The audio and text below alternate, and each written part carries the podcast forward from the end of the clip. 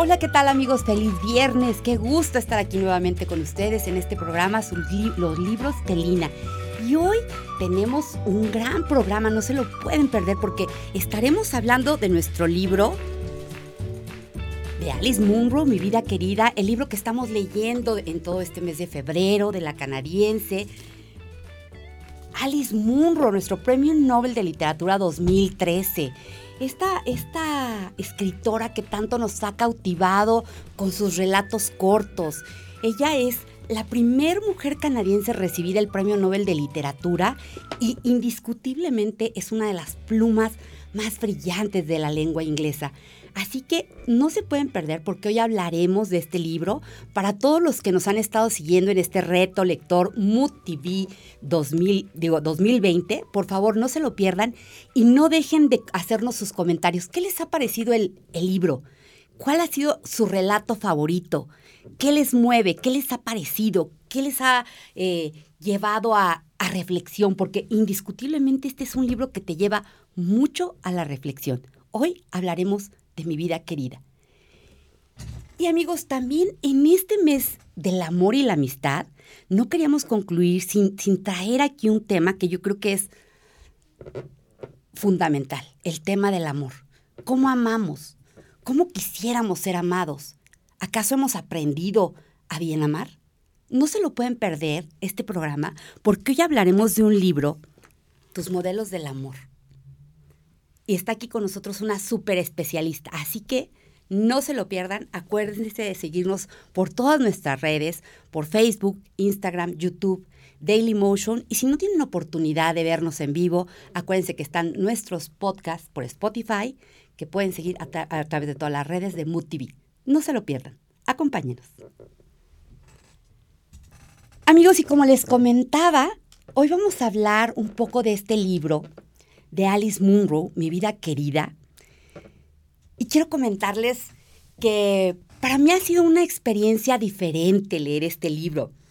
Eh, para empezar, ha sido un libro, como les comentaba, de 14 cuentos cortos, 14 relatos breves. Pero quiero decirles que he tenido que leerlo poco a poquito, despacito algo inusual en mí porque generalmente cuando yo encuentro un libro que me encanta o que me atrapa, no puedo dejar de leerlo y, se vuelve una cosa así como irracional porque no puedo dejarlo.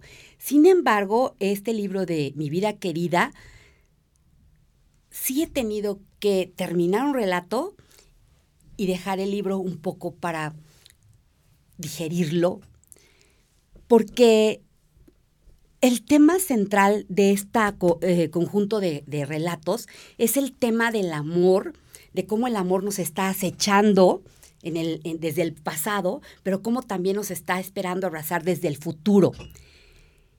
Y una cosa que es muy característica de, este, este libro son el reflejo de una vida cotidiana. Eh, Alice Munro a través de este libro nos cuenta, porque el contexto, todo, todo, todos los relatos eh, eh, se desarrollan en un contexto rural, en, la, en un Canadá, de por ahí de la, en la temporada de la Segunda Guerra Mundial y la Gran Depresión.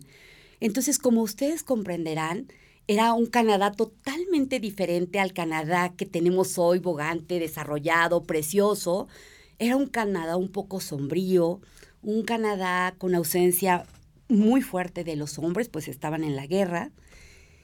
Y, Alice Munro nos relata esta parte como muy rural de Canadá, porque cada uno de sus relatos está contado desde distintas comunidades o pueblos aledaños a, las grandes ciudades y nos permite ver mm, cómo era la vida en esos lugares cómo eran las costumbres, qué comían, cómo olía, cómo era el paisaje. Y de verdad, desde que empiezas a leer el primer relato, puedes sentir el frío, el frío que te cala los huesos, porque, porque, porque a lo mejor los, los protagonistas nos están contando también un poco de esto.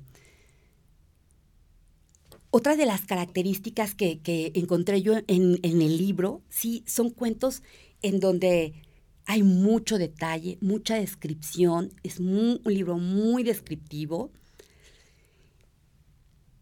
Y una de las cosas más importantes que yo observé es que Alice lo que hace es toma pequeños fragmentos de la vida cotidiana y los empieza a tejer con historias, con diálogos, con personajes de la vida ordinaria, pero que se, se, quedan en ese fragmento, en ese espacio de un espacio corto de tiempo en donde nos cuenta una historia, pero de pronto viene ese vuelco del destino en donde cambian de giro y los finales de pronto resultan totalmente inesperados, eh, resultan muy abiertos y es por eso que es un libro que yo digo que sí hay que leer poco a poquito, pausadito, porque aunque la historia aparentemente no haya sido la gran historia, generalmente te deja durante a lo mejor horas digiriendo como toda la reflexión de lo que hubo atrás.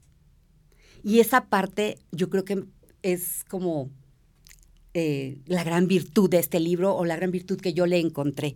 Porque reflexionando, deteniéndome a cada historia, eh, y reflexionando cómo fue que la vida dio esos giros inesperados y de pronto llegó ese final que jamás me esperaba en cada una de las historias, eso me fue llevando a reflexionar en mi propia vida, en mis propias circunstancias, también reflexionaba cómo de pronto eh, a veces eh, nos quejamos de que la vida es muy eh, rutinaria y, decimos como a veces la frase de que me siento atrapada en esta rutina, pero no necesariamente tiene que ser algo malo, o sea, finalmente ese continuo en la vida nos va dando como límites, nos va dando como pausas y cuando llegan estos acontecimientos extraordinarios, que son los que nos marcan la vida y que si nosotros contáramos, tuviéramos la posibilidad de contar nuestra historia, sería algo así como esto. Un libro de fragmentos, de cuentos cortos de, las cosas más importantes de nuestra vida, en donde lo cotidiano de pronto se rompe por situaciones extraordinarias y de cómo, cómo, cómo enfrentamos esto. Entonces, de pronto nos encontramos con, relatos, digo, no quisiera eh, eh, relatarles porque no quiero echarles a perder también a nuestros amigos del reto lector, que todavía están leyendo el libro, eh, algunos de los, de los cuentos, pero sí, de pronto nos encontramos con historias como, por recordar alguna, ahorita recuerdo una, una maestra que viaja a una población rural en, en, en Ontario y encuentra por ahí a un doctor del cual se enamora y, empiezan a tejer toda una relación eh, diferente, distinta, y están planeando en casarse y todo está eh, pues encaminado a, este casamiento y todo, y de pronto hay un cambio de, hay un cambio de rumbo y, y decide dejarla y la abandona, y entonces ella regresa a su vida, a Toronto, pero se queda toda esta, todo este tiempo pensando qué pasó, o sea, por qué ese cambio de giro, y, si, todo el tiempo está obsesionada con que quiere volver a ver a este doctor que, que fue su gran amor y que nunca entendió el por qué la enamoró y luego de pronto la prácticamente la votó, y siempre estaba pensando que algún día lo iba a encontrar, y ese día llega. Un día cruzando una avenida, va con su esposo después de una discusión, y de pronto en contrasentido a ella en medio de una, una gran multitud de gente, se lo encuentra de frente y se miran por un instante y es una mirada sin palabras en donde ella le grita, ¿qué pasó? ¿Por qué? Y él de pronto le dice, ¿cómo estás? Y ella le contesta, feliz, pues por decirle algo, pero en realidad se da cuenta que el amor y todo lo que ella siente está intacto a pesar de los años. Y de pronto ahí, ahí corta el cuento y dices, ¿qué pasó? ¿Cómo? Y luego que sigue, o sea, pero sí te, te hace como mucha reflexión. Entonces, yo les invito a leer el libro. Realmente es algo diferente. Creo que Alice Munro no por nada fue merecedora a este premio Nobel de Literatura 2013. Em, se ha mantenido fiel. No es el único libro. De hecho, eh, algo que les quisiera comentar es que Toda la colección de libros de Alice Munro son bajo, el mismo esquema, colecciones de cuentos cortos y eso que esa fórmula que ella ha aprendido muy bien de extraer fragmentos de la vida y presentarlos y llevarnos a esa reflexión y a digerir como esas historias. esa fórmula le ha funcionado maravillosamente y la ha repetido una y otra vez en cada uno de sus libros y eso la han llevado a ser la escritora que soy, Premio Nobel de Literatura 2013. Así que amigos, no se lo pueden perder. A quienes nos han estado siguiendo en este reto lector, por favor, háganos sus comentarios. ¿Qué les ha parecido? ¿Les gustó? ¿No les gustó? ¿Lo recomendarían? Y con esto vamos a hacer un pequeño corte y vamos a regresar con nuestro tema central del día de hoy, que es tus modelos del amor. Regresamos, no se vayan.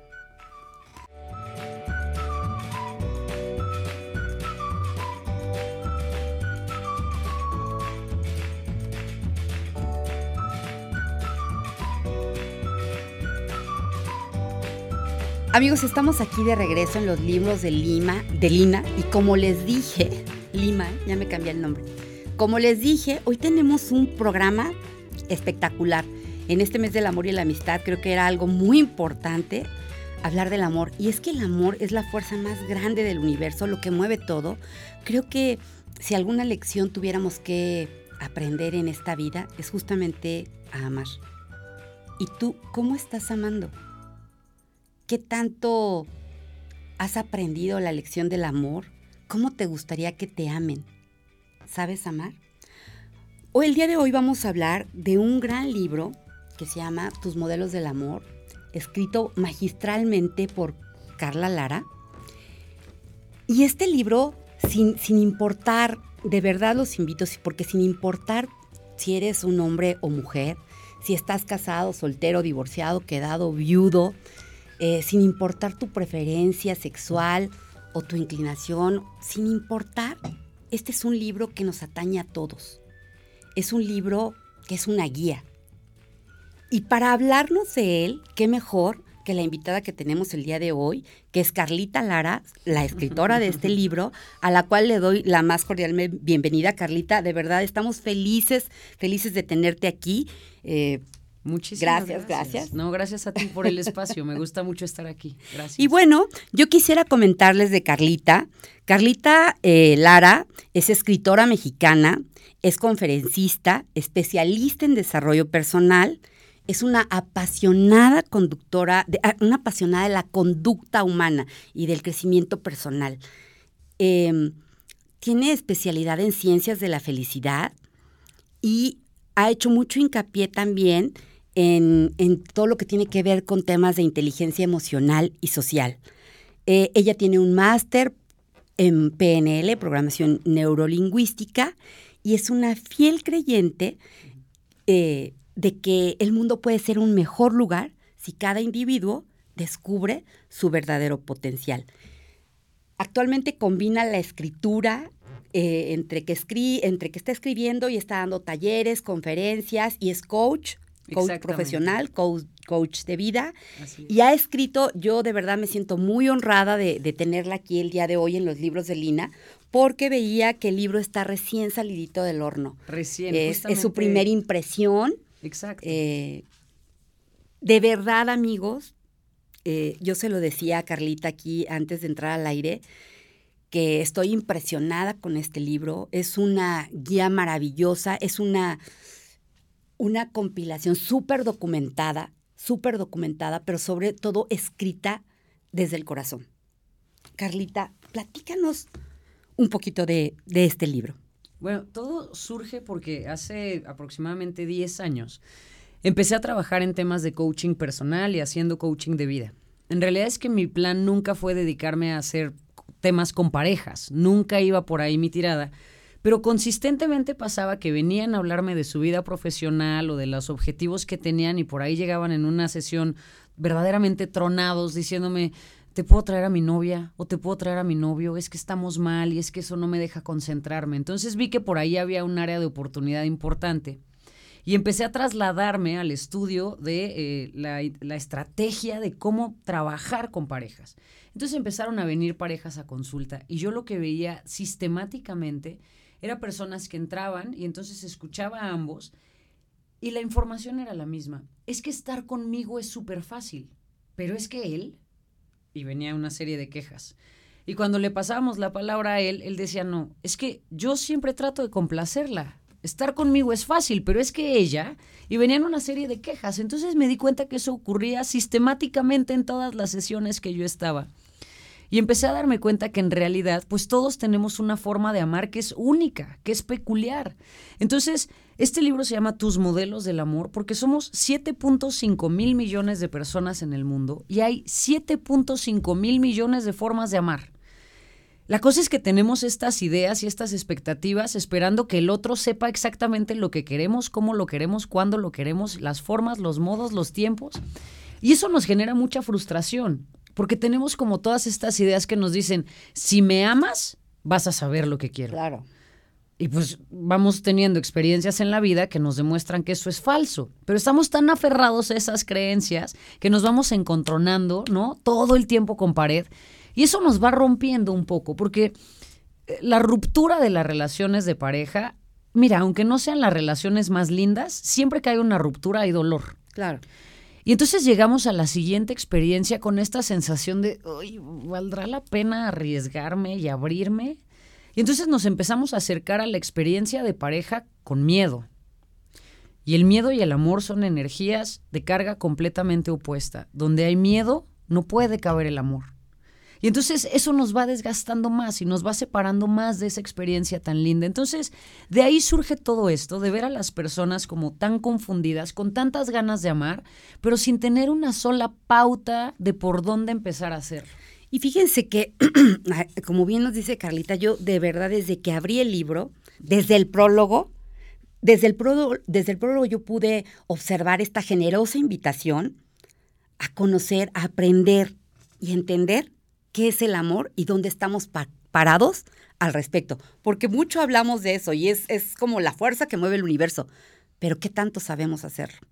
Entonces, la verdad es que sí, arranqué la lectura de este libro y vi, y vi que tenías como dos conceptos muy, muy, importantes en el, en el inicio, que era como el tema del amor propio. Sí, el amor propio. El amor propio y el tema de las energías sexuales. ¿Qué, hay con esto, Carlita? Bueno, el, amor propio es, es, una, es un lugar muy recurrente en todos los libros que hablan de desarrollo personal, ¿no? Ámate y entonces todo se va a acomodar en tu vida. Y uno dice, listo, ya, me amo, pero ¿por dónde empiezo? ¿Cómo le hago? ¿No? Porque decimos, pues es que ámate mucho. Sí, pero ¿cómo le hace uno para amarse? O sea, en la primaria debería de haber amor propio uno, dos, tres, cuatro, cinco, seis.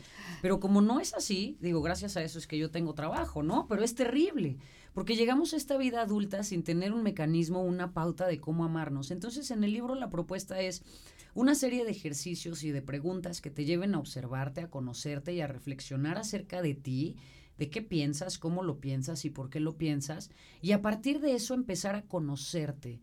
Yo parto de un principio básico. Cuando tú te enamoras de otra persona es porque pasas tiempo con la otra persona.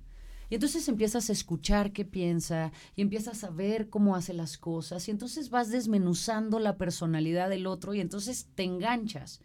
Lo mismo es para enamorarnos de nosotros mismos. Primer paso, tienes que pasar tiempo contigo.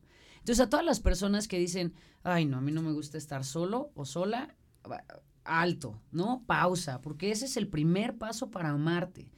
Em, el segundo paso es que empieces a descubrirte y a cuestionarte, a observar, a salir de este modo automático en el que estamos todos los días, que vamos tan rápido, pero que no nos detenemos a decir, ¿cómo me siento?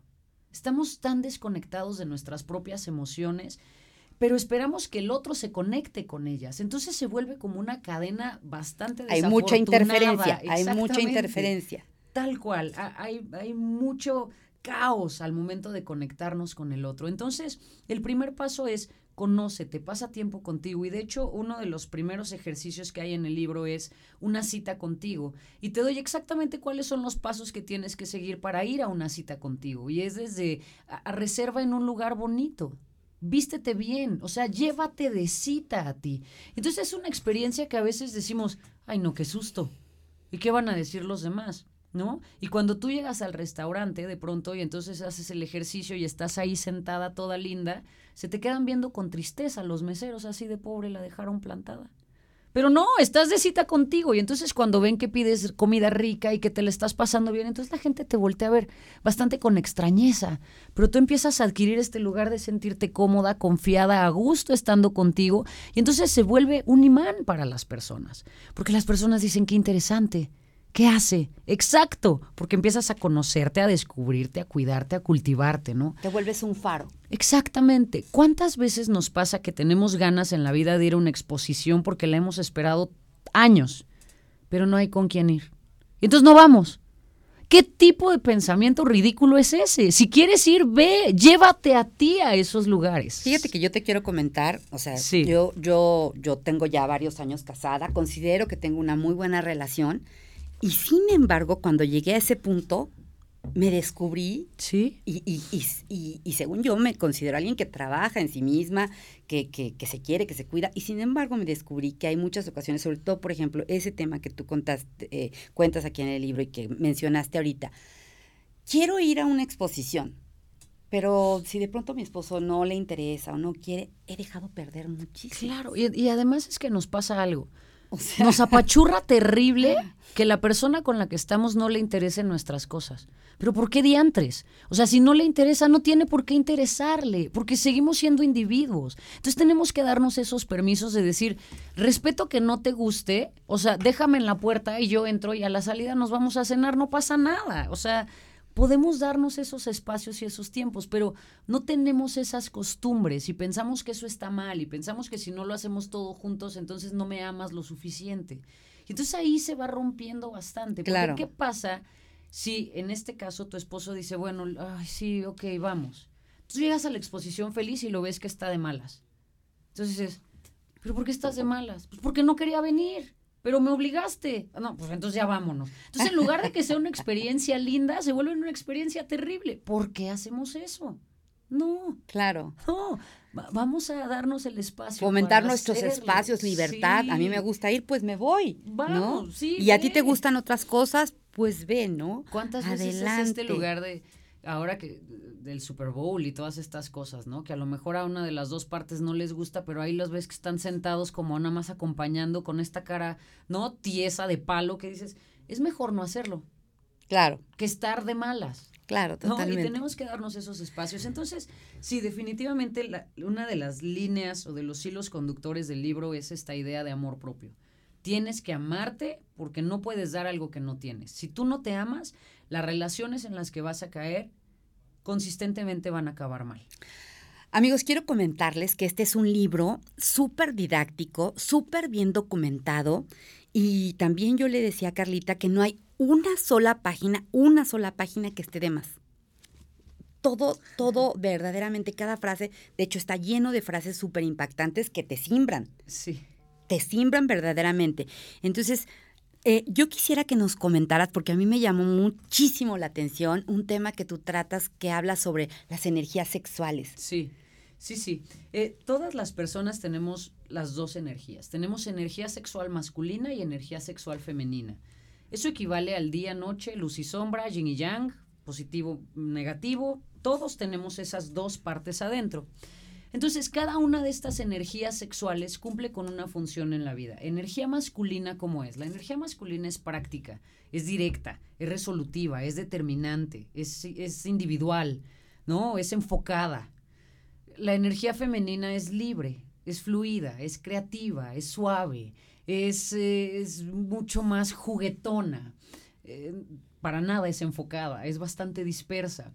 Entonces, el objetivo en las relaciones de pareja es que siempre exista esta polaridad. Necesariamente eh, debe haber una energía masculina y una energía femenina. No importa si son hombre-mujer, mujer-mujer, hombre-hombre. En todas las relaciones necesita haber polaridad, porque la polaridad es lo que genera atracción y la atracción es lo que genera que exista intimidad en las parejas. Primer principio, lo único que hace diferente a una relación de amistad muy profunda de una pareja es la intimidad. Pero la intimidad se pierde cuando no hay polaridad. ¿Cuándo se va perdiendo la polaridad? Cuando estamos en la relación de pareja, en donde llegamos a este punto de decir, ay, no, yo ya no le voy a decir nada con tal de no pelear.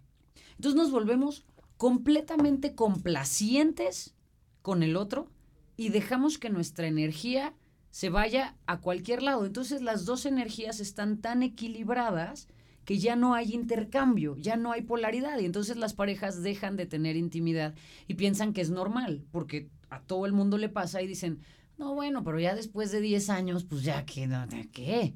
Ya, no, claro que no, eso no es normal, eso no debería pasar y no deberíamos conformarnos con eso. O sea, al final, la experiencia sexual en nuestra vida es algo muy importante muy importante. Entonces no debemos decir, bueno, pues por lo menos ya estamos juntos y somos compañeros de vida. Pues sí, pero tóquense, bésense, abrácense, ríanse, ¿no? Eh, entonces, bueno, ah, me, pasé mucho tiempo dándole vueltas a estos conceptos de energía femenina y energía masculina, porque además generan eh, muchas complicaciones, ¿no? E, en las dinámicas de la pareja. Porque pasa esto, eh, de pronto un hombre y una mujer vienen a sesión y les digo, vamos a hacer un ejercicio. Y entonces pongo en el pizarrón cinco colores. Pongo verde, azul, amarillo, rojo, negro. Y les digo a los dos, escojan un color. Entonces él inmediatamente dice verde. Ok. Y le digo a ella, escoge un color. Me dice, ay, el que estoy pensando o el que estoy sintiendo. Entonces la volteé a ver como, ¿qué? Y le digo, eso es pensamiento mágico. O sea, estamos tan en este lugar de, de, crear, de descubrir, de hacer, que entonces se vuelve a veces bastante complicado en términos de comunicación. Porque es este lugar de, ¿me amas? Sí. ¿Cuánto? Mucho. ¿Cómo me amas? Pues así, te amo, ya, te amo, ¿no? Pero es este lugar mágico, femenino, de todo el tiempo estar como queriendo descubrir y de todo el tiempo estar como en este lugar fluido, que a veces nos hace buscar respuestas inexistentes. Claro. Y que nos lleva a este lugar de querer que el otro sea un adivino, ¿no? O que se convierta en Benedetti para recitarnos el amor que siente. Y entonces se vuelve bastante, bastante complicado. Claro, claro, no, no, no, súper interesante. Amigos, queremos agradecer a todos los que nos siguen el día de hoy por nuestras redes. Muchas gracias a Eddie Jaimes y Yanira Gómez, que nos ve siempre desde España. Yani, que nos está siguiendo en, en este reto lector Mood TV 2020, nos comenta acerca del libro de Alice Munro, que dice que el libro de este mes ha sido una continua sensación de querer saber cómo terminan las historias y empatizar con algunos personajes, pero sobre todo con las sensaciones. Yani nos dice, he llorado sobre todo en uno, lo estoy terminando de leer por segunda vez y se ve cada vez de otra forma cada relato. Eh, Pau Bravo, Pau Green dice, que muchas felicidades, que eres una gran escritora. A nuestro escritor también, amigo aquí de MUTV, Galindo, te agradecemos mucho, Galindo Aldama, que nos está viendo y que te felicita también por el, por el programa y por el tema. A, Grisel Villafaña, eh, también nos, nos está viendo el día de hoy y, le encanta el tema. Amigos, muchísimas gracias por seguirnos. Y bueno, eh, sí quisiera hacer un comentario respecto al libro. Quien piense que este es un libro como una receta rápida para encontrar el amor, no es así. No es así. Es, es verdaderamente un libro que te va guiando, que te va dando una pauta. Como yo le dije, eh, les dije, es un libro súper didáctico que te va llevando de la mano de una manera increíble. Y para regresar y profundizar un poquito más en este tema, vamos a hacer una pausa. No se lo pueden perder porque lo que viene les va a encantar. Regresamos.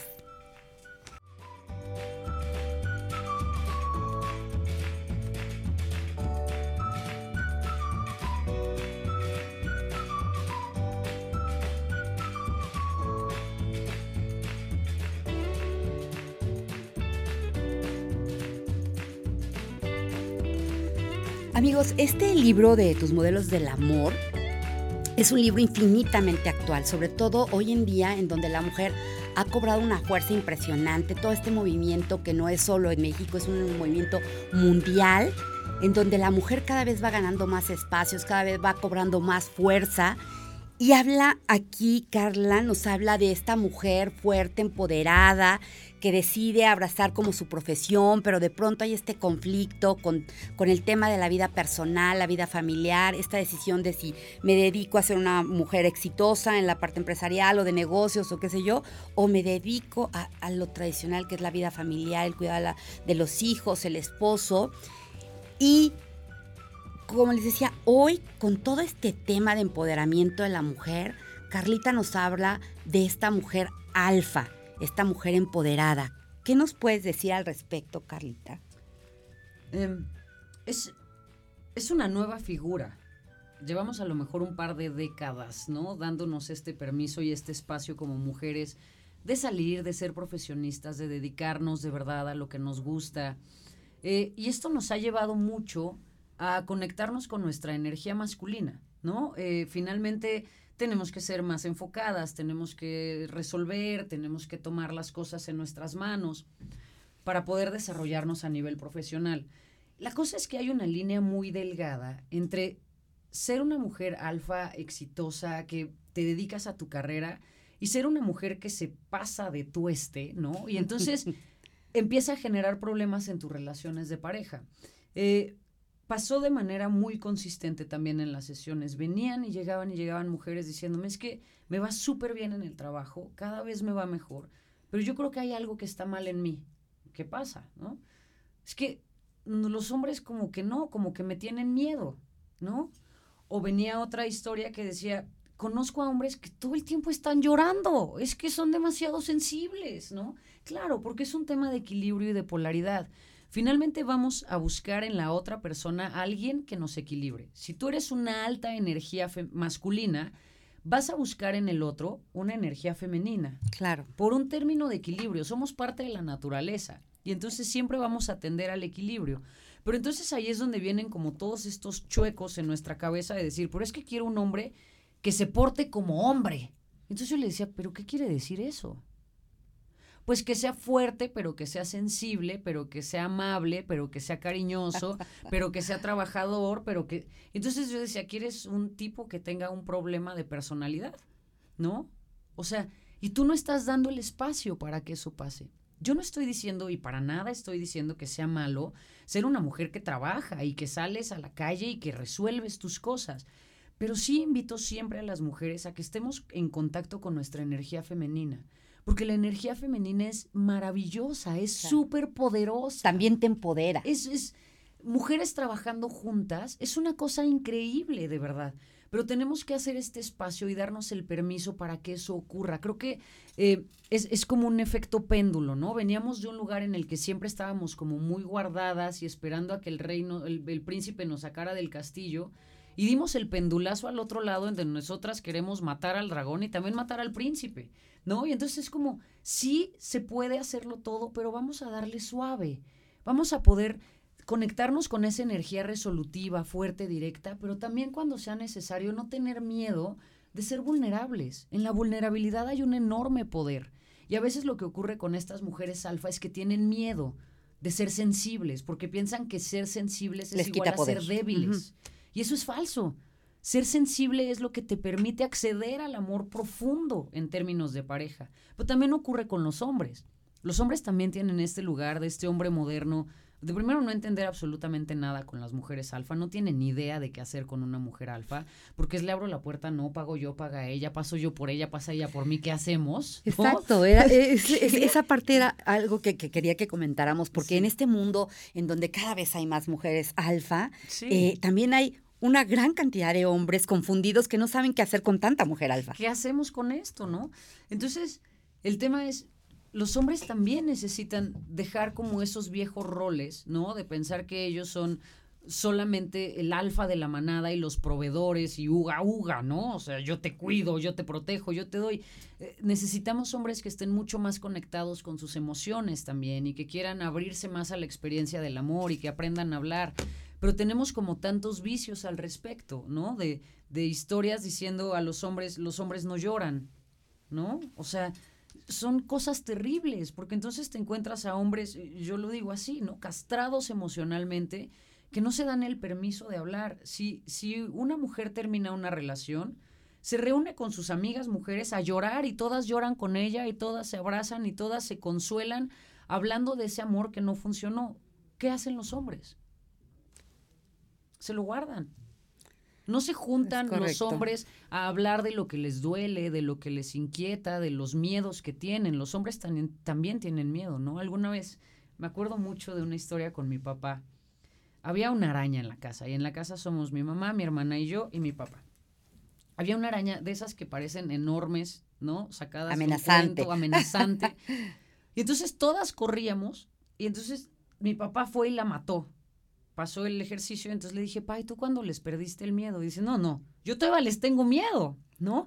Pero hay que resolverlo. Pero tiene que resolverlo. Y entonces, como que son esos 20 que a veces nos caen de decir, es que ellos también sienten, ellos también necesitan, ellos también eh, tienen miedo, tienen miedo de acercarse a este lado sensible, porque históricamente les han enseñado que eso es de viejas, que eso está mal, ¿no?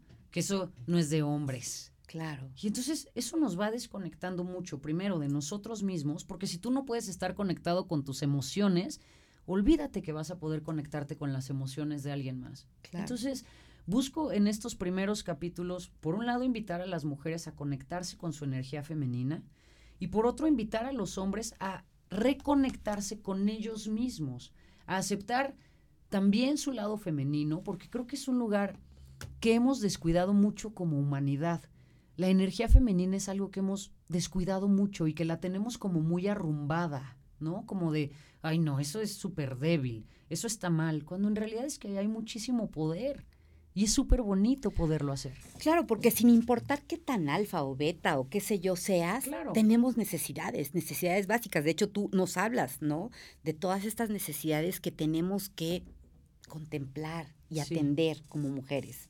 y como hombres. Todos, todos compartimos este grupo de necesidades. Eh, son certeza, ser significativos, variedad, amor y conexión, crecimiento y contribución. Son necesidades que todos tenemos y que tenemos que cubrir. Lo que es súper importante entender de estas necesidades es que las vamos a cubrir con comportamientos positivos o con comportamientos negativos. Nuestra luz y sombra, que es lo que, hablas. De verdad, amigos, o sea, es, es que el libro todo, todo, todo de verdad es infinitamente valioso, infinitamente didáctico, te va llevando de la mano absolutamente. Me encanta que, que nos plantea a lo largo de varios, eh, de varios altos que hace en el libro, este mapa de ruta en donde a través de unos cuestionarios y conforme vamos avanzando en el, en el conocimiento, perdón que lo rayé. No, es tuyo. Este, cuando vamos avanzando en el, y profundizando en el libro, ella nos hace algunos altos para reflexionar dónde estamos parados. De, acuerdo a lo que hemos ido aprendiendo y de acuerdo a que lo hemos ido interiorizando para nuestra propia vida y cómo estamos respecto al amor y respecto a las relaciones que tenemos con los hombres y las mujeres de nuestra vida, dónde estamos parados y nos va planteando este mapa de ruta que aparece en varias partes del libro. Y eso me encanta. Y, me encanta esta parte donde Carlita nos habla de estas necesidades básicas que nos las acaba de enumerar y, se detiene en cada una de ellas. Hablabas, por ejemplo, de la certeza. Digo, son, son siete o algo así, ¿no? Son seis. Son seis. La primera era la certeza pero, por ejemplo, en la certeza, Carlita nos habla de estas, esta luz o esta sombra que podemos tener respecto a esa necesidad. Podríamos abundar un poquito. Miren, el libro es, es que hay mucha y muy valiosa información. Entonces, imposible este, tocarle en una hora.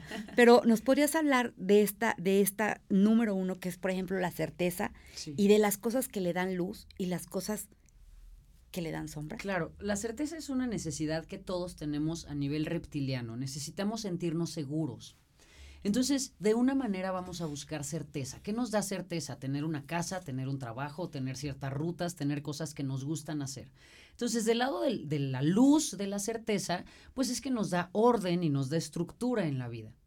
Del lado de la sombra de la certeza es que entonces nos volvemos muy rígidos y no nos atrevemos a hacer cosas distintas. Entonces, son estos dos lugares desde donde podemos cubrir esta necesidad. Desde el lugar desde, bueno, listo, yo tengo ciertos hábitos que me permiten tener orden y entonces me siento en paz y me siento segura. Y del otro lado es, no muevas absolutamente nada de lo que estoy haciendo porque entonces me desestructuras, ¿no? Entonces son estos dos lugares en donde podemos siempre estar como jugando, pero siempre regreso a las personas a este lugar de lo importante es el equilibrio, ¿no? Porque se compensa con el resto de las otras necesidades que tenemos y tenemos que encontrar una manera, primero, de equilibrarlos con nosotros mismos, tú, tu certeza, ¿cómo la vas a equilibrar desde la luz o desde la sombra? ¿No? Las personas que son como un poco maniáticas del orden, es certeza en sombra. Eh, pero tienes que recordar que si vas a compartir tu vida con alguien, pues la otra persona también va a tener su certeza de una manera acomodada. Entonces, si las dos personas tienen la certeza en el lugar de sombra, es una complicación terrorífica porque entonces es como que cada uno su espacio, cada uno sus cosas, cada uno su lugar, ¿no? Entonces, interactuar en ese espacio puede ser bastante conflictivo. Es muy importante que las personas se enteren que así como tú tienes necesidades emocionales, el otro también. La otra persona también tiene necesidades. Y lo que es para mí básico que las personas recuerden es que tú estás lleno de mañas. Miles de mañas y cosas raras el otro también. Y ninguno está mal. Simplemente se trata de aceptar que tienes cosas raras, aceptar las cosas raras del otro y empezar a hacer acuerdos de cuáles de las rarezas van a continuar siendo parte de su vida y cuáles no. Todas estas prácticas de descubrir tus necesidades emocionales, de descubrir en qué energía estás, es precisamente primero para conectarte contigo y descubrir quién eres y ver todos tus chuequitos y raritos y para después podérselos comunicar al otro con la expectativa de que el otro haga exactamente el mismo ejercicio, se conozca, se descubra, vea cuáles son sus necesidades y sus energías y a partir de eso empiece a comunicar con la finalidad de generar un nuevo modelo de amor. Es decir, tú traes el tuyo a la relación, yo traigo el mío. Si nos juntamos, el objetivo es generar un nuevo modelo, que es nuestro modelo. Y entonces así hablo de esta, de esta idea de hacer pareja, ¿no?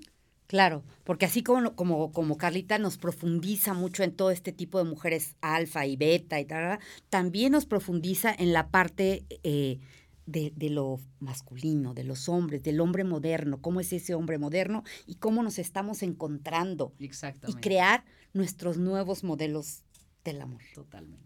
¿no? Y, y, aquí en, en, la parte de los hombres nos hablas de todos esos mitos que tenemos de los hombres.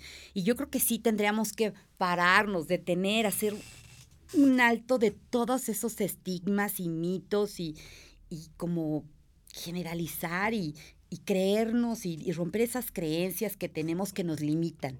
Sí, ¿no? que además nos van separando, ¿no? O sea, el tener prejuicios o ideas tan establecidas con respecto a algo nos va separando de los demás. Y no podemos pensar en la experiencia del amor si estamos separados. Eh, hay un concepto que, que, manejo mucho también en el libro, al final del libro, que es volver al origen, ese espacio en el que estamos conectados con todo lo que es y con todo lo que existe.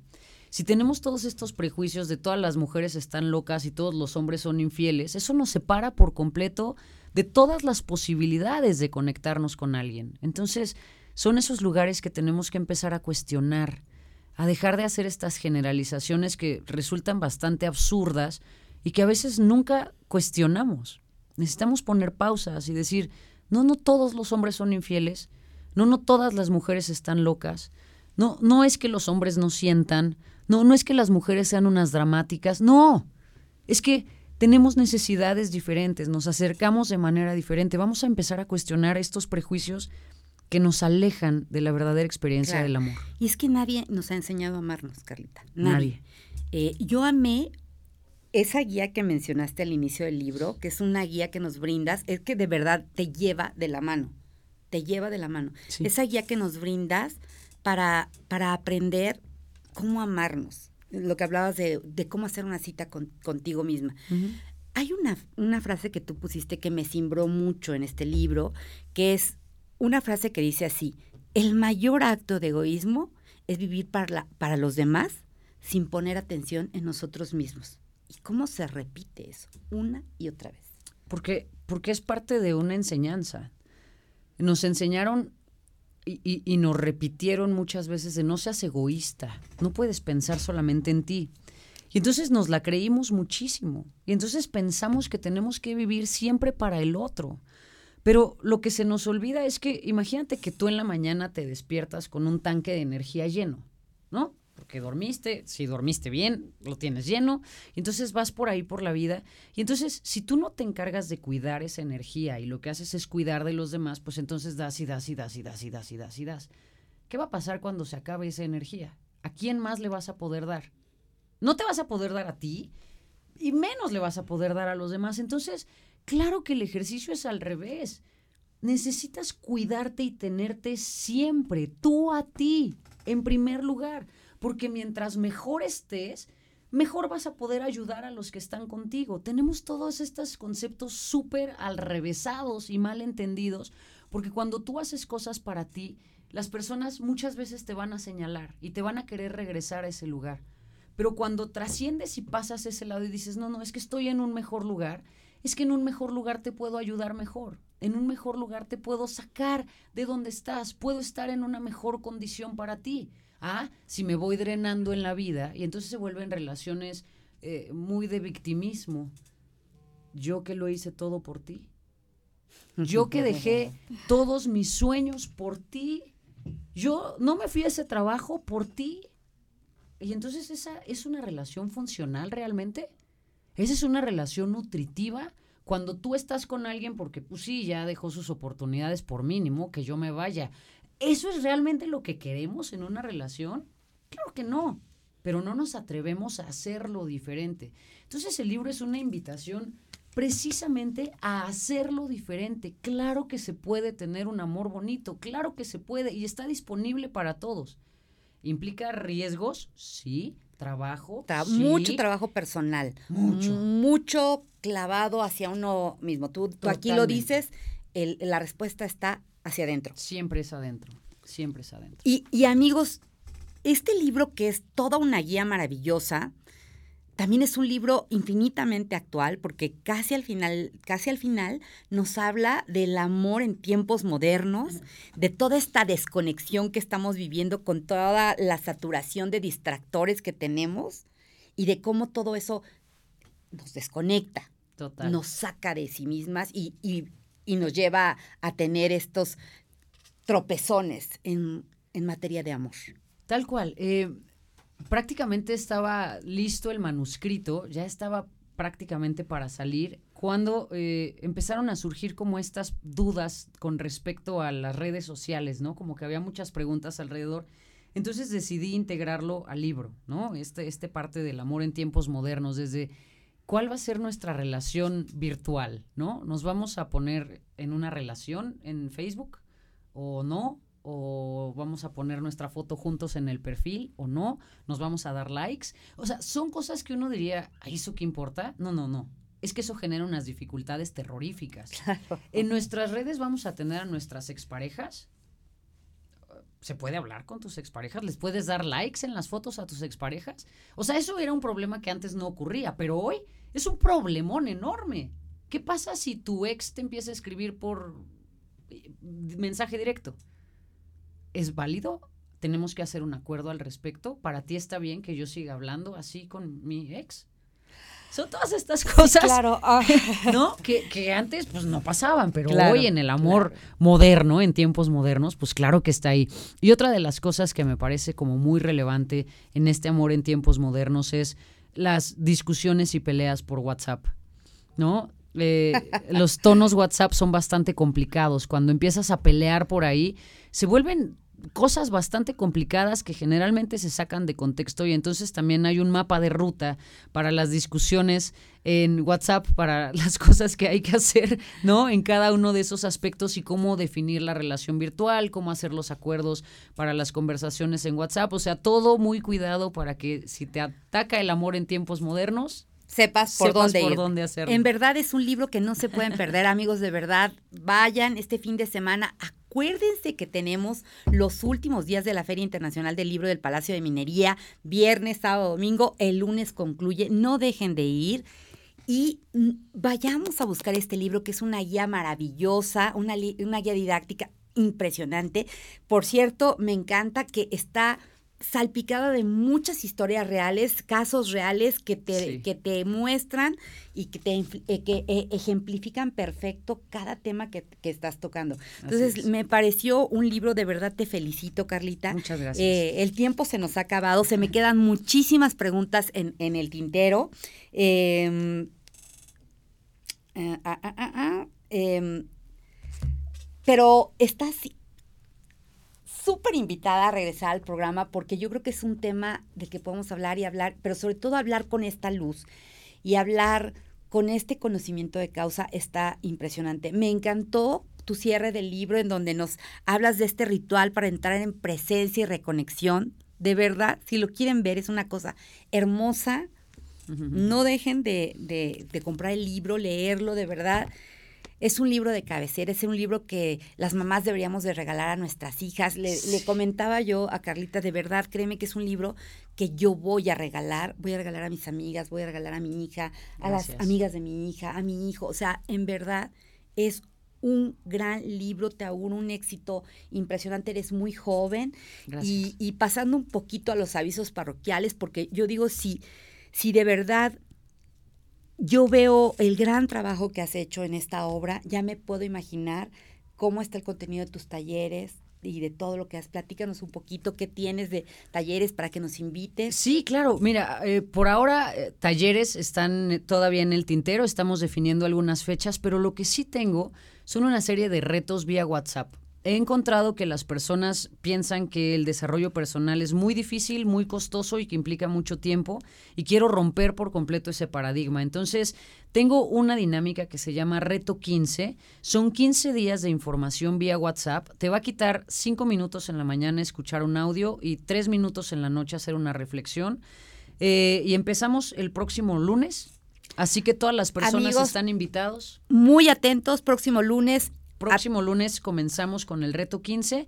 Hay eh, diferentes formas de acceder. Uno es que escriban un mensaje vía WhatsApp al 55 3400 37 27. A ver si nuestros amigos de producción nos pueden ayudar, nos lo podías repetir, claro que sí, es 55 3400 37 27. Son 15 días de información vía WhatsApp. Es un costo de 199 pesos para que le entren al reto con herramientas diarias directamente conmigo, ¿no? Estoy del otro lado del teléfono mandando los mensajes, mandando las insignias, son audios, son videos, son ejercicios, para que en 15 días te quites esta idea de que trabajar en ti es dificilísimo y es para hippies, no, es algo que todos podemos hacer y quiero hacerlo muy accesible para las personas.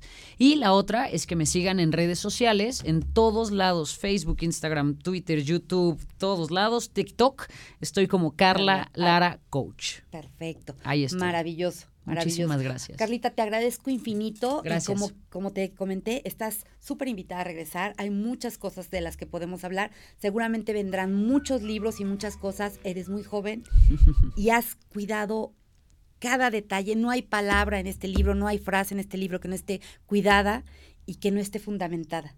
Muchas gracias. Les agradezco muchísimo, amigos, el que nos hayan acompañado el día de hoy. Y los invito, no se pierdan el programa de la semana que entra. Hablaremos de nuestro nuevo reto lector, de nuestro nuevo libro. No se lo pierdan.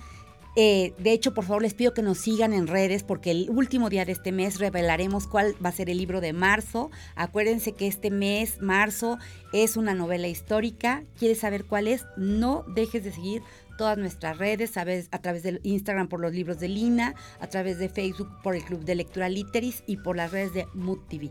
Amigos, que pasen un maravilloso fin de semana y ya saben, a leer tus modelos del amor de Carlita Álvarez. Bye bye. Lar.